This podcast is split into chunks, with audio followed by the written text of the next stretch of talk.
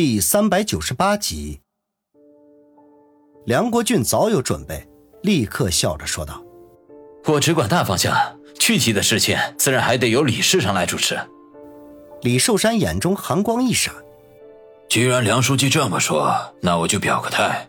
棚户区改造一切以百姓的利益为前提，我们一定会尽最大的能力，在条件允许的范围内，满足人民群众的要求。”梁国俊顿时带头鼓掌。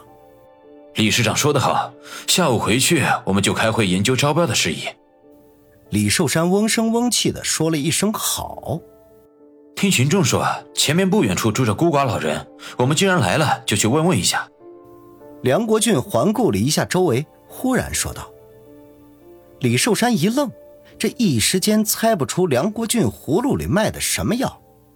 他沉吟了一下，扭头朝人群里扫了一眼，接着脸上露出一抹冷笑：“哦，梁书记，请。”梁国俊微微一笑，正要迈步前行，就听人群里一阵骚动，接着一个女人冲了进来，一把抓住梁国俊的衣袖，大喊道：“姓李的，这下我可逮住你了！”哼，宇哥，好戏上演了。一辆破旧的捷达轿车。停在人群外不远处的一条胡同里，孙威透过车窗看着人群忽然热闹了起来，就忍不住笑道：“让你们办的事情办好了吗？”王宇朝车外扫了一眼，问道：“宇哥放心，五分钟之内人就到。”坐在副驾驶的宋奎忙不迭的说道。王宇嘿嘿一笑，推门下车。走吧，咱们也去凑凑热闹。遵命。孙威和宋奎相视一笑，也跟着下了车。三人并肩走到人群那里。宋胖子老实不客气的扒拉开几个人：“去去去去，让开让开！你说你这个大个头就不能往后站着吗？妈了逼的，挡人视线吗？不是。”这附近围观的都是些寻常的老百姓。见宋胖子一脸横肉，不怒而威，一看就不是好人，没人敢招惹，都纷纷的让开，使三人轻易的挤到了前面。只见一个三十多岁、颇有几分姿色的女人，拼死的拉着李寿山的胳膊，嘴里面大声的喊着：“姓李的，别以为你是大官我就怕你！今天要是不把话说清楚了，老娘就和你没完！”李寿山被闹得措手不及，脸色铁青，冲着维持秩序的几个民警说道：“这是哪里来的神经病？赶紧给我带走！这不是捣乱吗？”负责维持秩序的几名民警赶紧跑了过来，就要把女人给架走。这时候，梁国俊却一摆手说道：“等等，李市长，有什么事情咱们得叫百姓说出来吗？”李寿山脸上一阵的抽搐，狠狠地瞪了梁国俊一眼。心里头已经开始有数了，这个娘们儿十有八九是他安排的。他刚才说去探望孤寡老人，那都是扯淡，这才是他的杀招。想到这里，李寿山的脸色瞬间阴沉了下来。梁书记，你这是什么意思？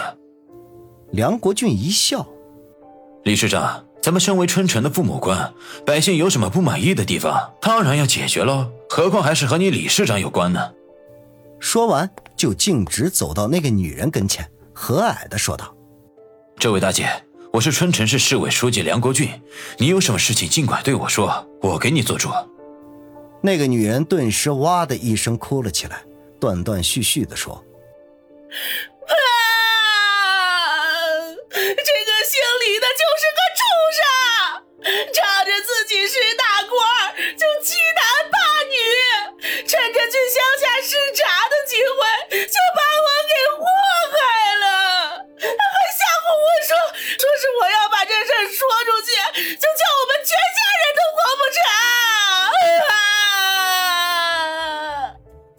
他一面哭哭啼啼的说，人群里就又冒出了几个人来，自称是女人的亲属，一定要给他讨个说法。云云，这一下顿时就热闹了起来。四周的群众开始交头接耳，议论纷纷，对李寿山是指指点点。这毕竟啊，市长大人那是有前科的，年前还爆出了和电视台美女主持的丑闻。李寿山一听，差点没气吐血了。这是哪儿有的事儿啊？当下就跳着脚说道：“你们这是胡说八道，血口喷人！”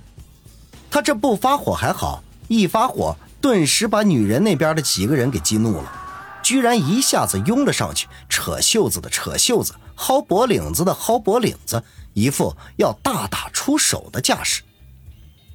那些维持秩序的民警一看大事不妙，赶紧上前阻止。不管是怎么回事，也不能眼看着市长挨打不是。可惜这几个民警虽然都很年轻，可是力气和乡下人相比还是差了十万八千里，三五下就被人家给扒拉到一边去了。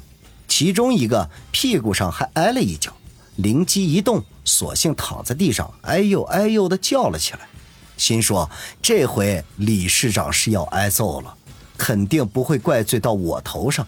我可是先壮烈的，而在李寿山身后的一干官员都是面面相觑，实在是不知道该不该出手相助。毕竟大家都是人精，早就看出来这一幕分明就是梁国俊一手导演的，要当场给李市长难堪。要是帮着李寿山，那就是跟梁国俊过不去，没准什么时候脚上就给套上个小鞋。要是不帮，这李寿山也不是省油的灯啊，回头非得一个一个的算账，这一时间左右为难，不知该如何是好。就在这时候，西侧的人群呼啦一下散开，一个穿着职业套装的女记者拿着话筒，三步并作两步的跑了过来，身后还跟着一个扛着摄影机的男人。只听女记者气喘吁吁的说道。